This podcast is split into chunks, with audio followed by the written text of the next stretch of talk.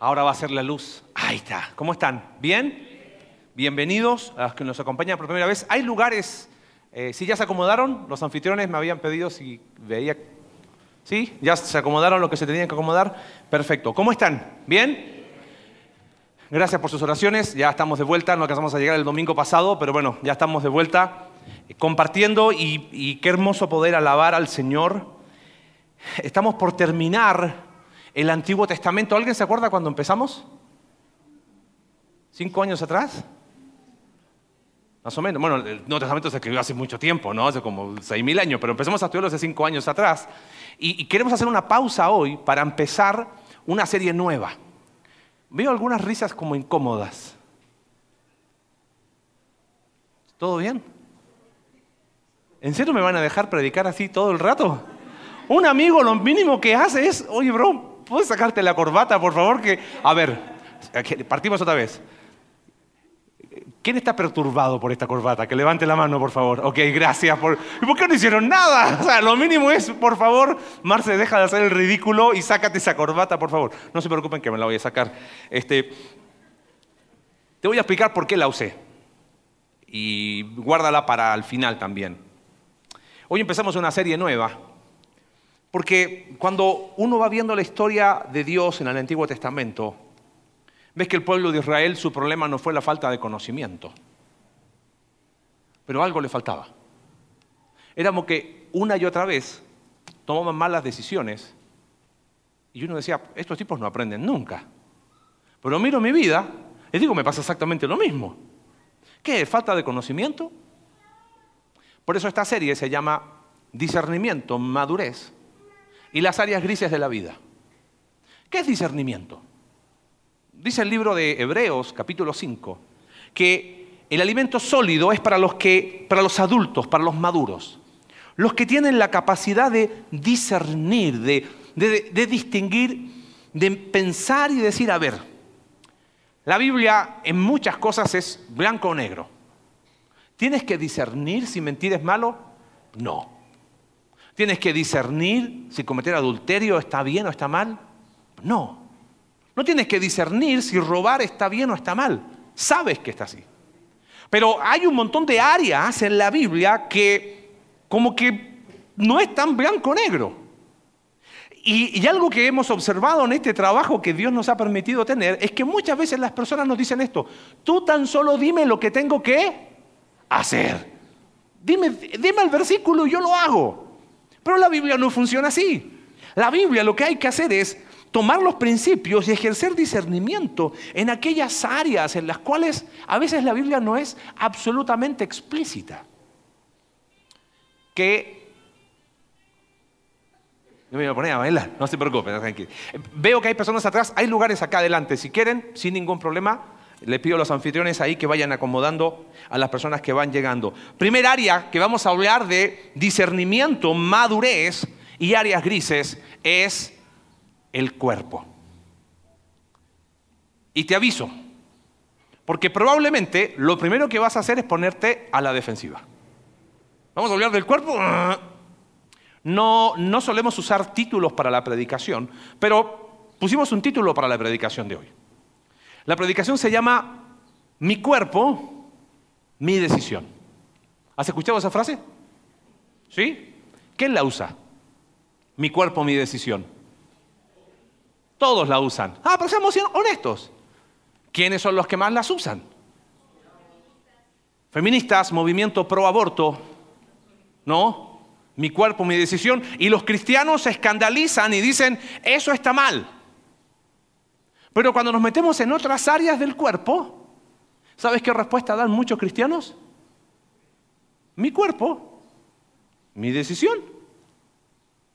Bueno, entonces, ¿está mal para los demás, pero está bien para mí? ¿Cómo es?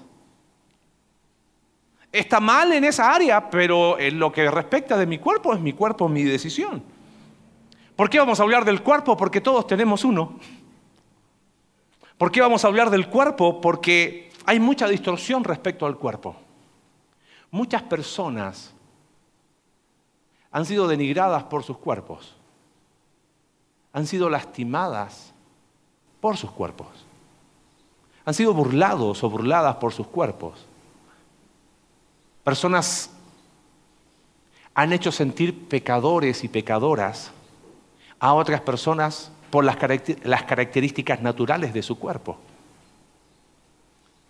Hay muchas heridas relacionadas con el cuerpo. Por eso tenemos que hablar del cuerpo. Muchos han sido lastimados, abusados. Y el dolor no queda en el cuerpo, queda en el alma. Entonces, qué importante es hablar en una sociedad que le da culto al cuerpo de una manera increíble. ¿Y qué vamos a hacer como iglesia? No, pues la Biblia no dice nada. Bueno, pero, pero los principios de la escritura hay que ejercer discernimiento, madurez y decir, a ver, esto es lo que vamos a hablar. Te quiero animar a que, a que bajes la guardia. Porque lo que no vamos a hacer es decirte qué tienes que hacer con tu cuerpo, ni cómo debes vestirte. No. Queremos proveer herramientas para que tú apliques discernimiento. No solo vivimos, eh, tanto se ha hablado de esta pandemia, y hay tantas pandemias silenciosas que nadie habla, como la pandemia de la pornografía, que no reconoce edad, que no distingue género, que no importa la clase social, pero destruye corazones, distorsiona mentes, destruye hogares.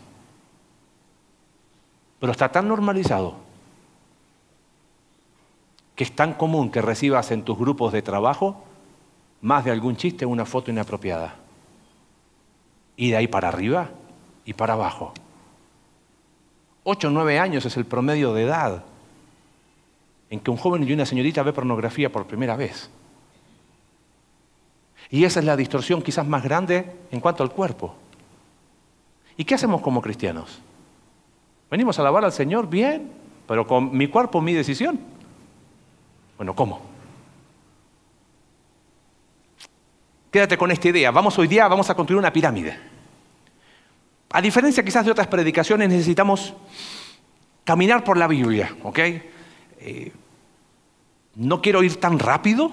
Me dijeron que fui un poco rápido, entonces voy a ir un poco más lento ahora en el segundo servicio. Pero vamos a poner el fundamento, vamos a escalar un poquito para después ir a los textos que son como... ¿Nunca te preguntaste por qué Pablo y por qué el apóstol Pedro tiene que andar diciéndole a las mujeres, no vistan de peinados ostentosos, de oro y todo eso? Y, y se ha distorsionado tanto, hay iglesias que prohíben a las mujeres peinarse. Pido perdón en el nombre del Señor, ¿entienden?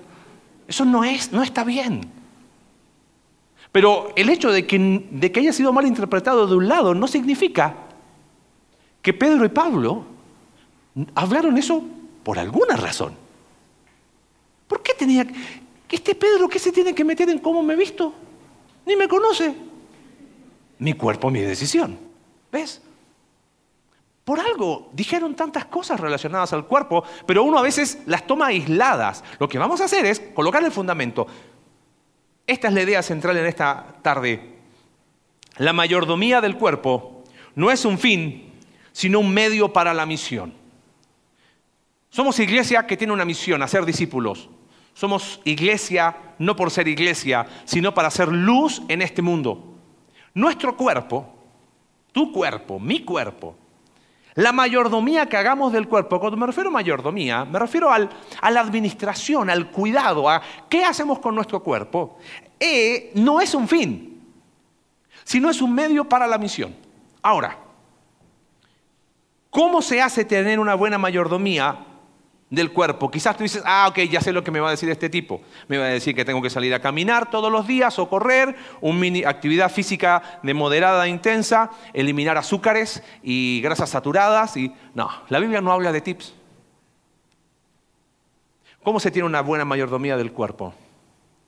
Teniendo una correcta teología del cuerpo. ¿Y sabes cuál es la teología que todos tenemos acá? Mi cuerpo, mi decisión. Entonces, nadie fue capaz de decirme, oye, deja de hacer el ridículo. ¿Por qué? Porque el que hará lo que quiera. Pero te afectaba.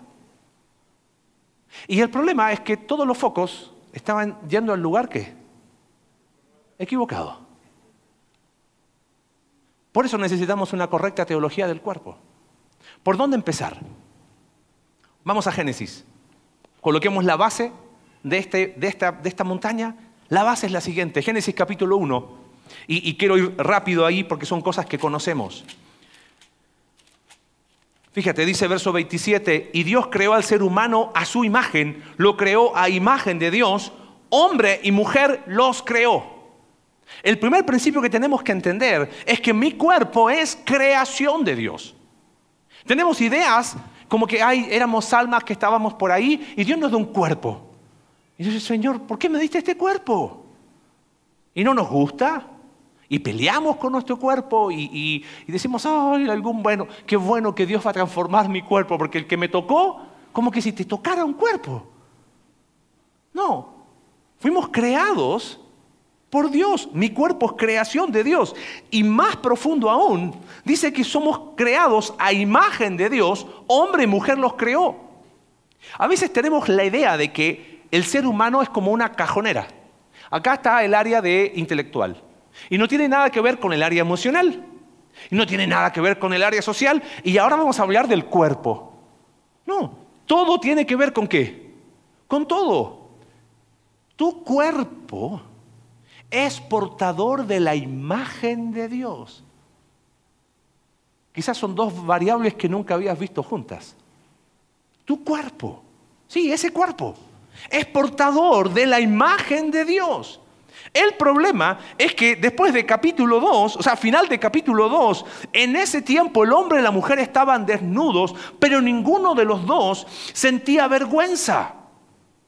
Tan increíble era la creación que la corporalidad era una expresión de que estaba todo bien. Pero sucedió lo que sucedió en capítulo 3. Y mira qué interesante el relato, capítulo 3 de Génesis, verso 7. En el momento de que ellos se rebelan con Dios, que ellos deciden eh, reacomodar y definir bien y mal según su conveniencia, dice, en ese momento se les abrieron los ojos y tomaron conciencia de su desnudez, por eso para cubrirse le entretejieron hojas de higuera. Capta algo. ¿Qué fue lo que les comunicó a Adán y Eva que algo no andaba bien? ¿Sus pensamientos o su cuerpo? Según ese versículo. Su cuerpo. Ah, entonces el cuerpo comunica más de lo que yo creo. Y cuando se vieron desnudos, hacen un intento por cubrir su desnudez.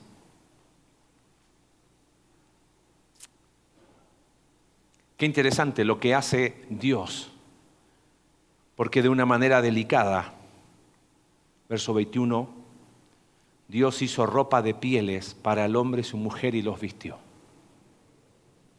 Qué interesante, vamos a hablar de eso hacia el final. Mientras el ser humano quita ropa, Dios vistió a Adán y Eva. Mientras el ser humano busca cuánto más mostrar en el huerto del Edén, delicadamente, Dios vistió lo que debía vestir. ¿No sientes que tenemos una teología bastante cruzada de lo que es el cuerpo? Y yo sé que es un tema incómodo, pero si no lo hablamos, Vamos a seguir con la teología equivocada de mi cuerpo, mi decisión. Y no es tu cuerpo mi decisión, ¿eh? Pues yo no decido por tu cuerpo. Es que cuando yo entiendo que el cuerpo es creación de Dios, esto es lo que tengo que guardar. Mi cuerpo sigue siendo algo bueno, aunque ya no es perfecto. Si somos creados a imagen de Dios, tu cuerpo sigue siendo algo bueno. Escúchame bien. Quizás muchos de tus problemas con tu cuerpo es porque has sido dañado o lastimado en tu cuerpo o has sido discriminado o burlado por tu cuerpo, o has pecado tanto con tu cuerpo que lo único que ves cuando piensas en tu cuerpo es todo mal. Pero eres creado a imagen de Dios. Si no ponemos ese fundamento, lo que siga para arriba va a estar todo mal. ¿Entiendes? Por eso partimos por acá. Y tu cuerpo sigue siendo algo bueno porque es portador de la imagen de Dios. Aunque ya no es perfecto, claro que sí. ¿Sabes lo difícil que debe ser para alguien que despierta todos los días con dolor y termina el día con dolor y se duerme con dolor saber que su cuerpo sigue siendo algo bueno? ¿Cómo ves tu cuerpo? ¿Qué piensas de él? ¿Qué sientes? ¿Puedes decir yo veo mi cuerpo como algo bueno? Quizás fuiste enseñado y criado en un contexto donde todo lo malo era tu cuerpo, entonces todo era sexual. No, no puedo ir a la playa. ¿Por qué? Porque ahí todos los que van a la playa son pecadores. Hay gente que enseñó eso. Hay adultos que se criaron en un contexto donde todo lo relacionado con el cuerpo era sucio. Tu cuerpo sigue siendo algo bueno, aunque ya no es perfecto, porque tu cuerpo es creación de Dios. Primer fundamento. Segundo fundamento, Romanos capítulo 8. Cuando hacemos una teología del cuerpo, vamos viendo por varios textos y vamos buscando el hilo conductor. No solamente tu cuerpo, mi cuerpo es creación de Dios, sino que mira lo que dice Pablo en Romanos capítulo 8. Dice versículo 20, no, versículo 18, dice, de hecho considero que nada se compara a los sufrimientos actuales, dice Pablo, eh, con la gloria que habrá de revelarse en nosotros. La creación aguarda con ansiedad la revelación de los hijos de Dios, porque fue sometida a la frustración. Esto no sucedió por su propia voluntad, sino por la de que así lo dispuso. mira, dice, queda firme la esperanza de que la creación misma de ser liberada de la corrupción que la esclaviza, el pecado, no solamente afectó a Adán y Eva, afectó a la creación. Entonces, verso 22 dice, sabemos que toda la creación todavía gime a una como si tuviera dolores de parto. Y no solo ella, sino también nosotros mismos que tenemos las primicias del Espíritu, gemimos interiormente mientras aguardamos nuestra adopción como hijos, es decir, la redención de qué cosa? Pero si Jesús vino a redimir mi alma, ¿o no? Él murió para redimir mi alma, nada más. ¿Por qué habla de redención de nuestro cuerpo? ¿No será que tenemos una teología distorsionada del cuerpo? Porque pensamos que lo único importante para Dios es mi corazón. Sí, Señor. Por eso es. El cuerpo es importante y una mayordomía del cuerpo nos va a permitir ver el cuerpo no como un fin, sino como un medio para hacer luz en este mundo. Pero para eso tengo que primero poner el primer fundamento. Mi cuerpo es creación de Dios. Y el segundo es que mi cuerpo es redimido por Dios. Dios vino a salvar a personas, como tú, como tú y como yo. Y eso incluye nuestra dimensión corporal. Cuando hacemos de la salvación algo relacionado solo con mi parte inmaterial, pero mi cuerpo, ¿qué decimos? ¿Mi cuerpo qué? Mi decisión, estoy diciéndole al Salvador, tú me viniste a redimir, pero con mi cuerpo hago lo que yo quiero. Y el texto bíblico claramente dice que Él vino a redimir nuestros cuerpos. Y esto nos debe llevar a algo más, más amplio. Tu cuerpo sigue siendo algo bueno aunque no es perfecto. Tu cuerpo es redimido, por lo tanto es útil. ¿Entiendes? Pero útil para qué? Útil para la misión que tenemos por delante. ¿Y cuál es nuestra misión? Ser luz en este mundo. ¿Y cómo lo vamos a hacer? ¿Solo con nuestras palabras? No, lo hacemos de forma integral y eso incluye nuestros cuerpos porque han sido redimidos por Dios. Yo sé que como que cuesta, Marce, pero es que todo lo relacionado con el cuerpo es malo. Primer error. Somos creación de Dios. Todo lo relacionado con el cuerpo eh, nos lleva a pecar. Segundo error. Porque el cuerpo vino para ser redimido. Ahora, la realidad es que estamos en esa tensión del ya redimido, pero todavía no veo lo que va a pasar. Entonces ahí viene el tercer elemento, que es el corolario de todo esto. Cuando el apóstol Pablo, en 1 Corintios capítulo 6, dice, que nuestro cuerpo es templo del Espíritu Santo y todo eso, no son versículos aislados. El fundamento que tenían ellos era el que vimos ahora. Si el cuerpo es creación de Dios y es portador de la imagen de Dios, y el cuerpo ha sido redimido por Dios, Por lo tanto, aguas cuando pecas involucrando tu cuerpo. ¿Entiendes por qué Pablo decía lo que decía? ¿Por qué Pedro se tenía que meter con si nos vestimos de una manera o no de otra manera? Y, rechazo esos versículos porque son machistas, eh, homofóbicos y misóginos. Eh, te recomiendo una serie, se llama Cómo no leer la Biblia. Son de unos locos ahí que todos los jueves tiran un podcast. Eh, vamos a meternos en ese tema. Porque esos versículos pensamos que son versículos aislados. Ah, este Pablo era un machista. ¿Por qué les dice a las mujeres peinado, no tentoso? ¿Qué, Pablo? ¿Este qué sabía? Seguro que ni casado era. Seguro era feo y por eso habla de eso y se quería desquitar. No. ¿Sabes por qué Pablo habló de eso? Porque el primer fundamento que él entendió es que somos creados a imagen de Dios. El cuerpo es bueno. Ya no es perfecto, pero es bueno. Y sigue siendo portador de la imagen de Dios. Es redimido por Dios. Por lo tanto es útil. Ese es el contexto donde quiero ir. Y la última verdad es, mi cuerpo está siendo transformado por Dios. Si el primer fundamento para una buena mayordomía del cuerpo es creación de Dios, redimido por Dios, tu cuerpo está siendo transformado por Dios. Y quizás tú dices, Marce, ahí no estoy de acuerdo. Llevo 20 años de casado y lo único que he sido es 20 kilos más, ¿no? Yo no veo ninguna transformación del cuerpo. Estoy más arrugado, este, la barba cada vez está más blanca. ¿Qué? Obvio que la transformación va por otro lado.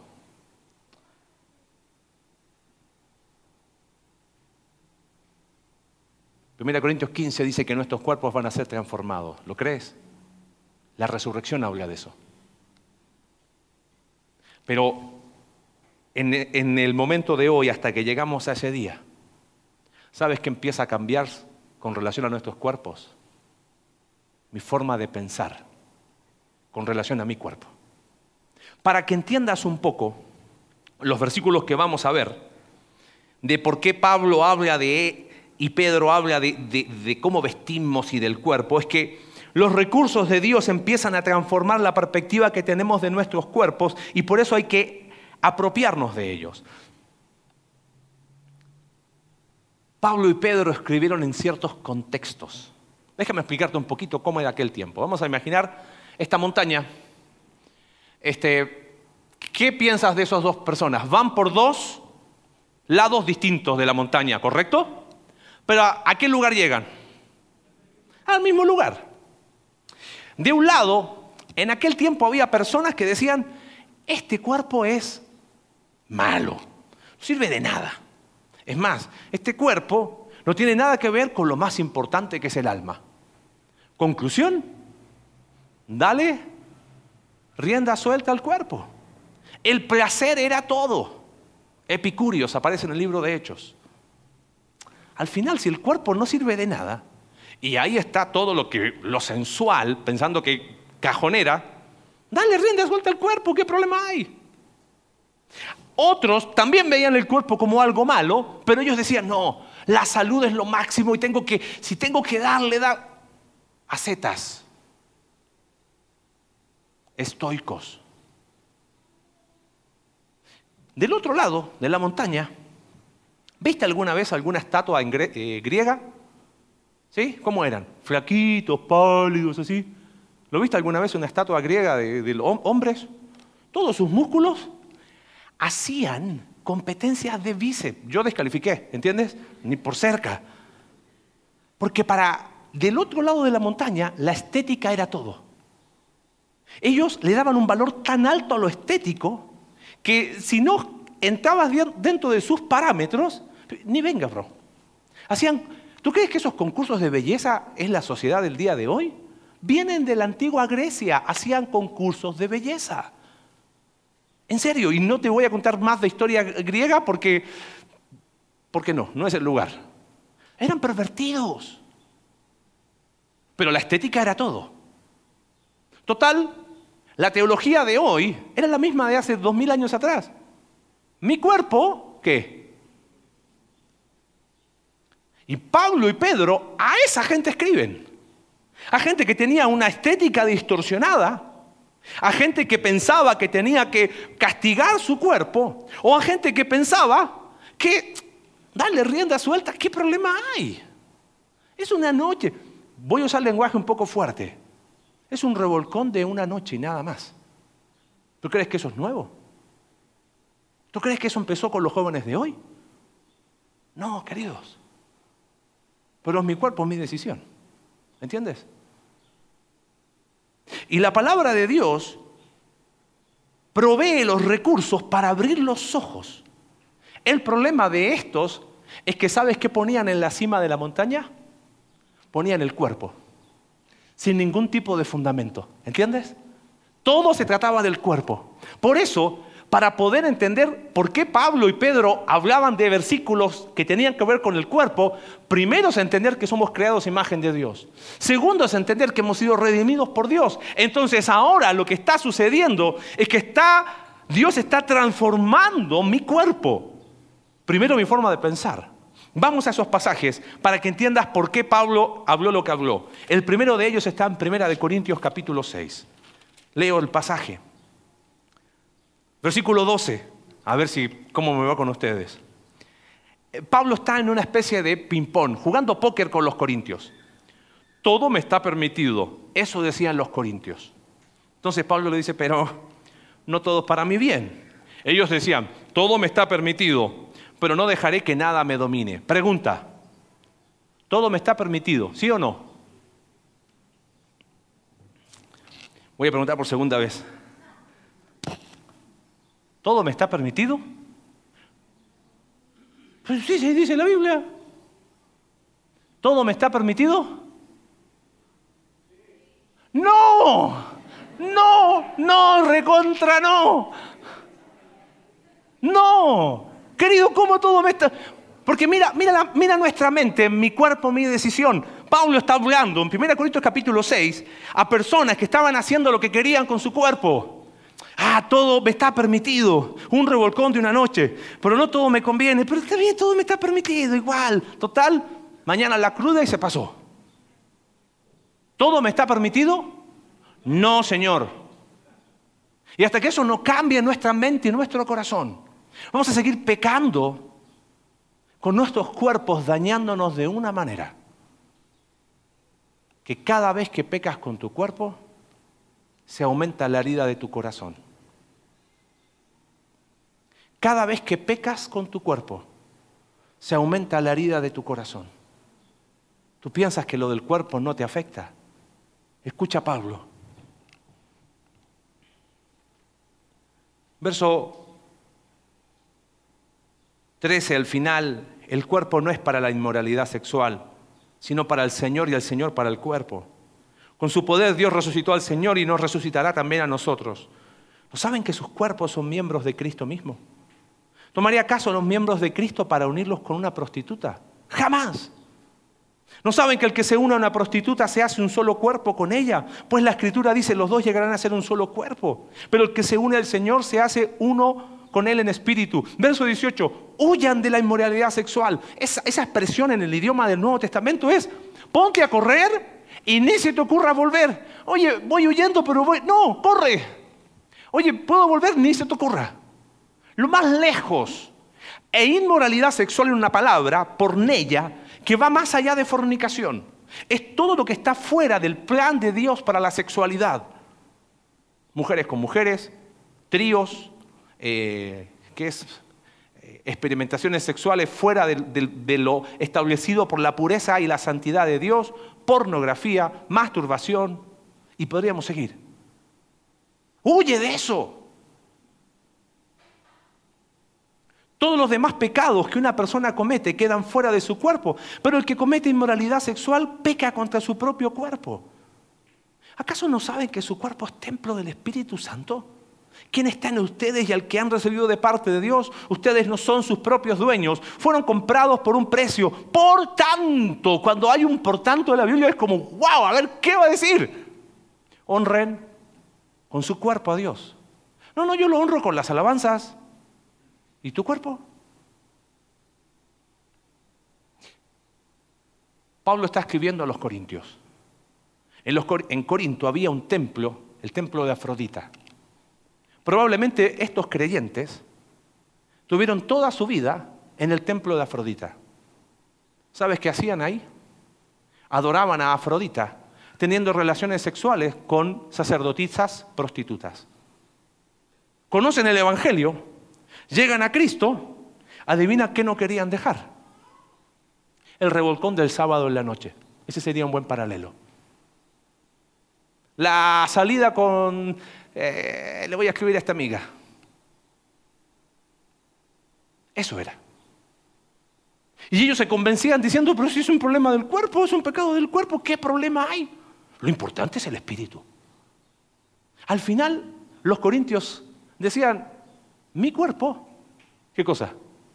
Mi decisión. Y lo único que estaban haciendo, ¿sabes qué es? Es lastimándose. Porque evidentemente, cuando hay problemas con el cuerpo, es porque hay problemas en el corazón.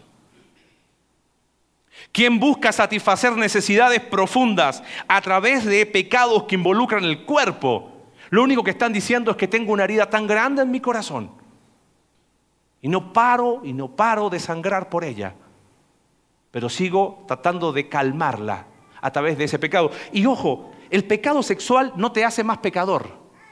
Lo que Pablo está diciendo acá es, cuando tú pecas con tu cuerpo, la afectación que tienes es mayor porque fuiste creado imagen de Dios, ¿entiendes? Y fuiste redimido en tu cuerpo. Dios redime aún tu cuerpo. Por esa razón es importante lo que hacemos con nuestro cuerpo. Honro a Dios a través de mi cuerpo y así soy luz en el mundo. Mi mayordomía es un medio. El tema es que nosotros en vez de honrar a Dios a través de nuestros cuerpos, honramos nuestros cuerpos creyéndonos dioses de nuestro propio cuerpo algo no está bien.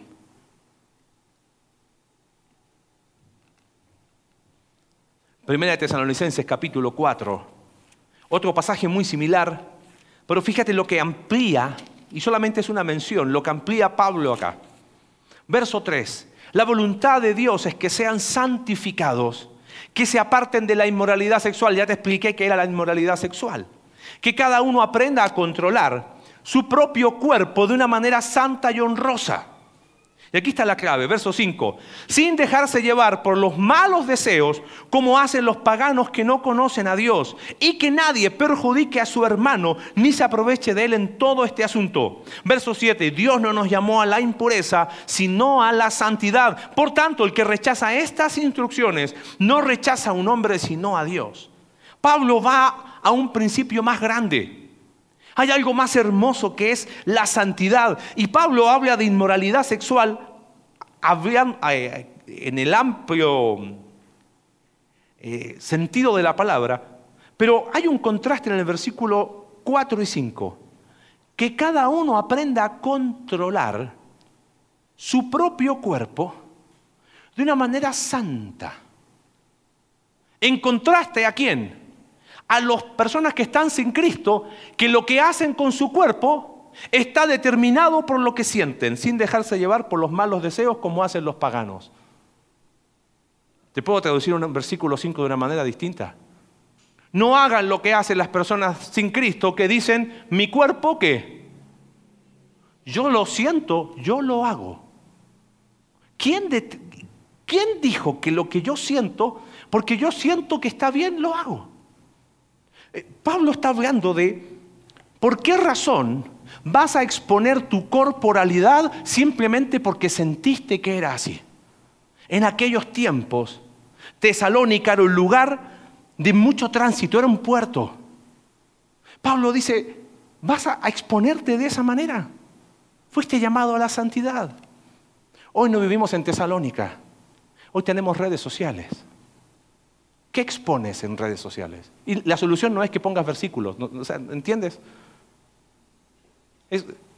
¿De qué hablan tus redes sociales? ¿De tu cuerpo? Yo siento que no está mal. No, no se trata de lo que tú sientes ni lo que yo siento. ¿Quién va a determinar la verdad? ¿Cómo hacemos en esas áreas grises?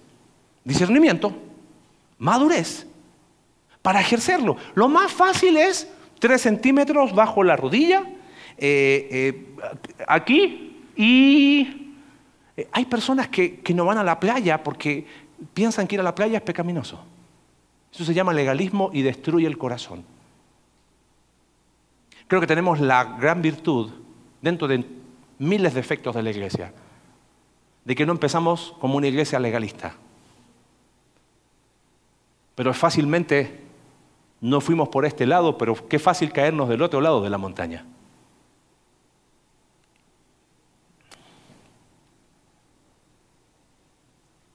¿Qué brilla? Si, si nuestra misión es ser luz en el mundo, ¿qué tipo de luz proyecto? ¿Una luz donde mi cuerpo glorifica a Dios? ¿O yo me glorifico a mí mismo con mi cuerpo? Colosenses, capítulo 2, porque en, la imagen eh, estamos de este lado, pero ¿qué pasa cuando uno se va del otro lado? Fíjate lo que pasaba en Colosas. Había una distorsión del cuerpo donde se iban del otro lado. Ellos decían, tenemos que cuidar nuestro cuerpo, tenemos que cuidarlo. Mira lo que decían, versículo 20 del capítulo 2. Si con Cristo ustedes ya han muerto a los principios de este mundo, ¿por qué como si todavía pertenecieran al mundo se someten a preceptos tales como no tomes en tus manos, no pruebes, no toques? Estos preceptos basados en reglas y enseñanzas humanas se refieren a cosas que van a desaparecer con el uso. Tienen sin duda apariencia de sabiduría con su afectada piedad, falsa humildad y mira qué interesante, severo trato del cuerpo, pero de nada sirven frente a los apetitos de la naturaleza pecaminosa. ¿Sabes qué hacían los en Colosas? Ayunos tan grandes que se terminaban desmayando, pero había que mortificar el cuerpo, mortificar el cuerpo porque había que cuidar y, decían, ese alimento no, ese alimento no, es, no comas nada si es necesario. Pregunta, ¿está mal ¿Cuidar nuestra salud? No. Pero cuidado, porque los colosenses en vez de terminar predicando el Evangelio del reino, predicaban el Evangelio del cuerpo. Pusieron al cuerpo en tan alta estima que todo era, a ver, ¿y, cuánto corres? ¿Y qué estás haciendo? ¿Y cuántos kilos levantas? ¿Y qué comes? Espérame, sí, eso es importante. Pero sin el Evangelio eso no sirve de nada. A veces sabes que detrás de cuidar nuestra salud es que lo que queremos es disipar nuestros fantasmas. Tengo miedo a morir y quiero controlar todo en mi salud porque tengo miedo a enfrentar lo inevitable. Uno se puede caer de ese lado también. Pero quiero llevarte una reflexión muy honesta.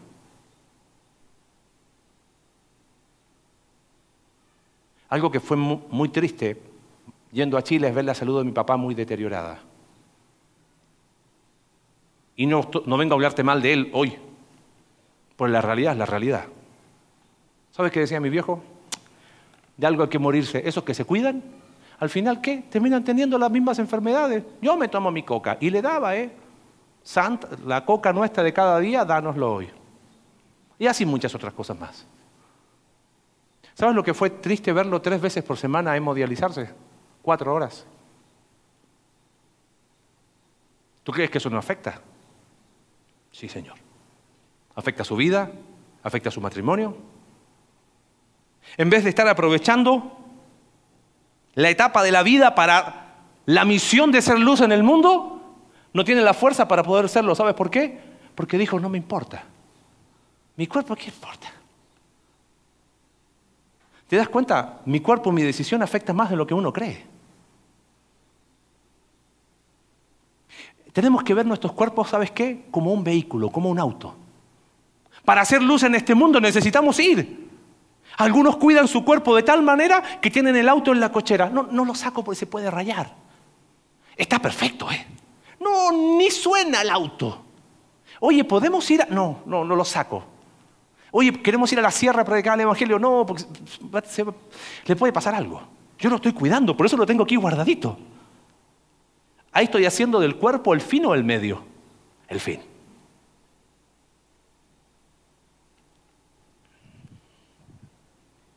Por eso cuidamos nuestra salud. No porque tengo miedo a morirme. sino porque quiero llegar a los 70 años y decir, ¿sabes qué? Tengo tiempo para hacer luz en este mundo y ahora que a lo mejor tengo menos fuerza, pero más tiempo, tengo salud que me acompaña para cumplir la misión. ¿No crees que ese sería un correcto enfoque del cuerpo? No, pero es el ejercicio por el ejercicio. No, no va. Tenemos que cambiar nuestra teología del cuerpo. No te digo que hacían, hacían este, concursos de bíceps. Y ahí estaban los griegos y decían, wow, este, él va a ser. Y empezaban los juegos sísmicos y la estética que tenían, por eso voy a eso por el último, el último pasaje y leo los últimos dos versículos. Primera de Timoteo, capítulo 2, versículo 9 y 10. En cuanto a las mujeres, quiero que ellas se vistan decorosamente, con modestia y recato, sin peinados ostentosos ni oro, ni perlas, ni vestidos costosos. Guarda este texto, que se adornen más bien con buenas obras como corresponde a mujeres que profesan servir a Dios. Primera de Pedro, capítulo 3, verso 3 y 4.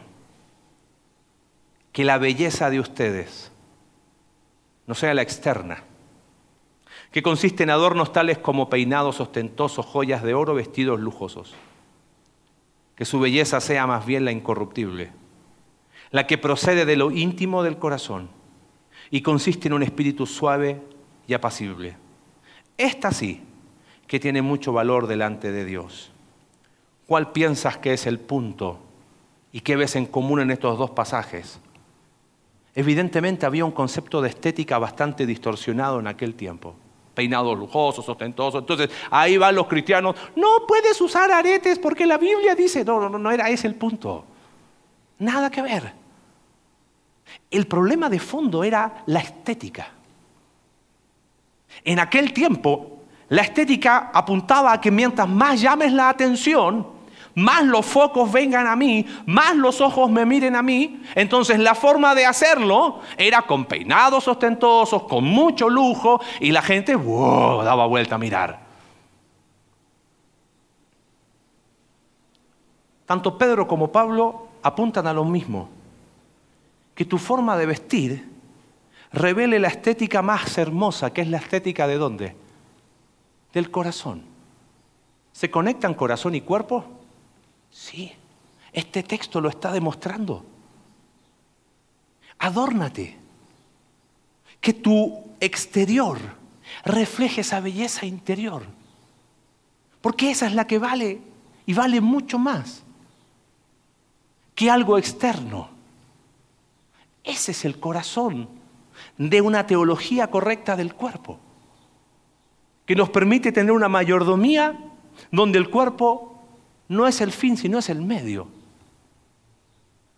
Pero si yo en la montaña pongo el cuerpo arriba, todo se trata de mi cuerpo, ¿entiendes?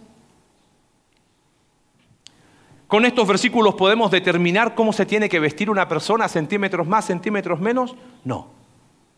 Mi pregunta es, ¿por qué razón te vistes como te vistes? ¿Por qué razón haces con tu cuerpo lo que haces? ¿Sabes? ¿No será que hay algo más profundo en el corazón? No, yo lo hago porque yo siento... No, no, no, no, espérame.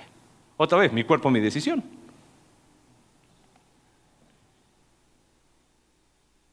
¿Qué pasa si yo hubiese predicado toda la, predicación con, esta corbatita? Hoy día en la tarde, cuando hubiesen comido eh, pastor en almíbar, ¿ok?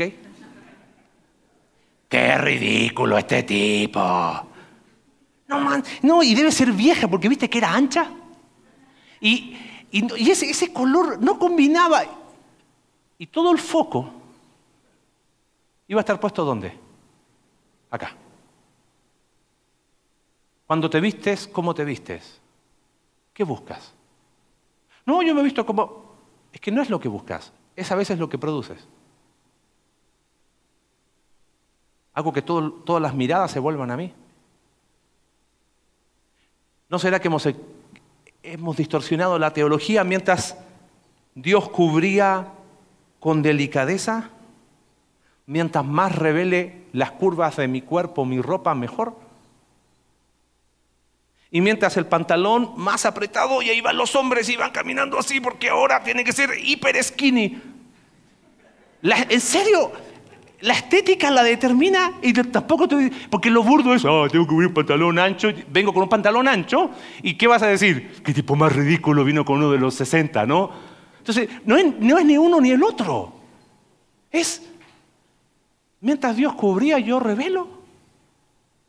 Mientras Dios con delicadeza hacía un acto amoroso, yo neciamente muestro lo que no debería mostrar más que a mi esposo, más que a mi esposa.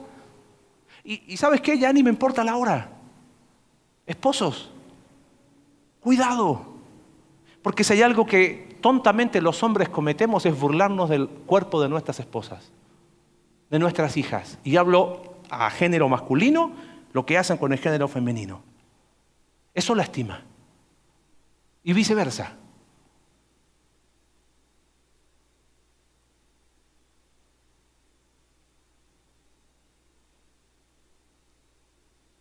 La insatisfacción con el propio cuerpo responde a que no solo no estamos satisfechos con nosotros, sino que estamos buscando algo más. ¿Por qué haces lo que haces con tu cuerpo? ¿Simplemente por el deseo de estar mejor? Sí. ¿Y qué sigue después? querer estar un poco mejor. ¿Y después de eso qué sigue? Querer seguir estando un poco mejor. ¿Y cuándo termina? ¿No será que estamos buscando en nuestro cuerpo lo que solo Jesús nos puede dar? La aprobación. Quiero sentirme bien. Es que no se trata de sentirte bien con tu cuerpo. Se trata que fuiste creado a imagen de Dios. Y tu cuerpo es bueno porque es creación de Dios. Y eres portador de su imagen. Aunque a lo mejor me hubiese gustado un poco diferente. Y lo hermoso es que hemos sido redimidos. De tal manera que la salvación tiene implicancias aún en nuestro cuerpo. Por eso transformemos nuestra forma de pensar. Por eso Pablo escribió lo que escribió y por eso Pedro escribió lo que escribió. No vamos a decirte cómo tienes que vestirte varón ni cuánto talla más o talla menos del hiper skinny que te pones. No. Pero discernimiento y madurez en las áreas grises es necesario. Porque si pongo el cuerpo en el lugar equivocado,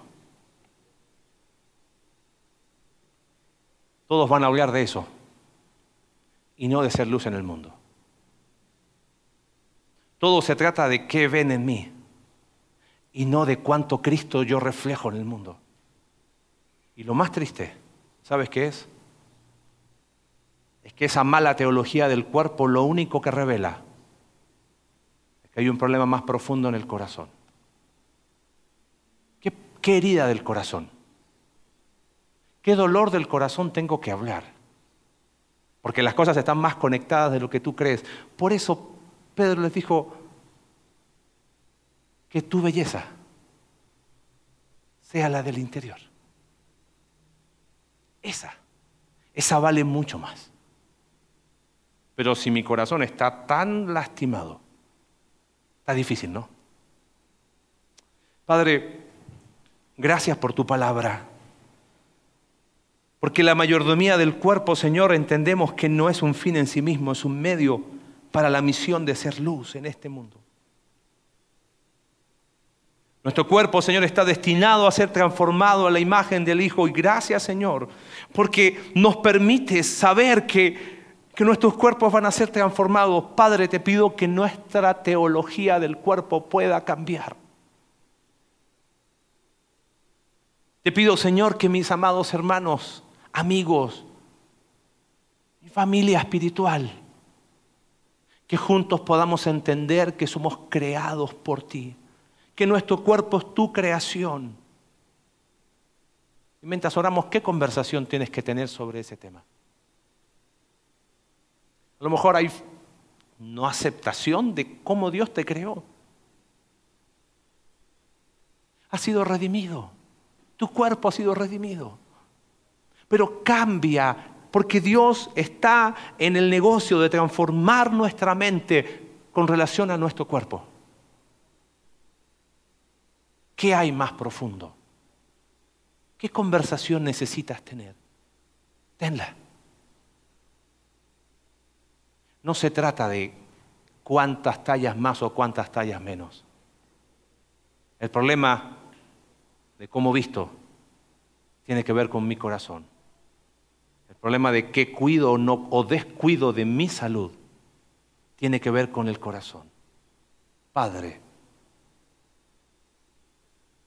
cuando te hiciste hombre en la persona de Jesús, tomaste un cuerpo para que pudiésemos conocerte de una manera única. Transforma nuestra forma de pensar. Porque nos has dado un cuerpo, un vehículo para hacer luz en este mundo. Que quien brille sea Cristo. Gracias a Dios por tu palabra. Oramos en el nombre de Jesús. Amén.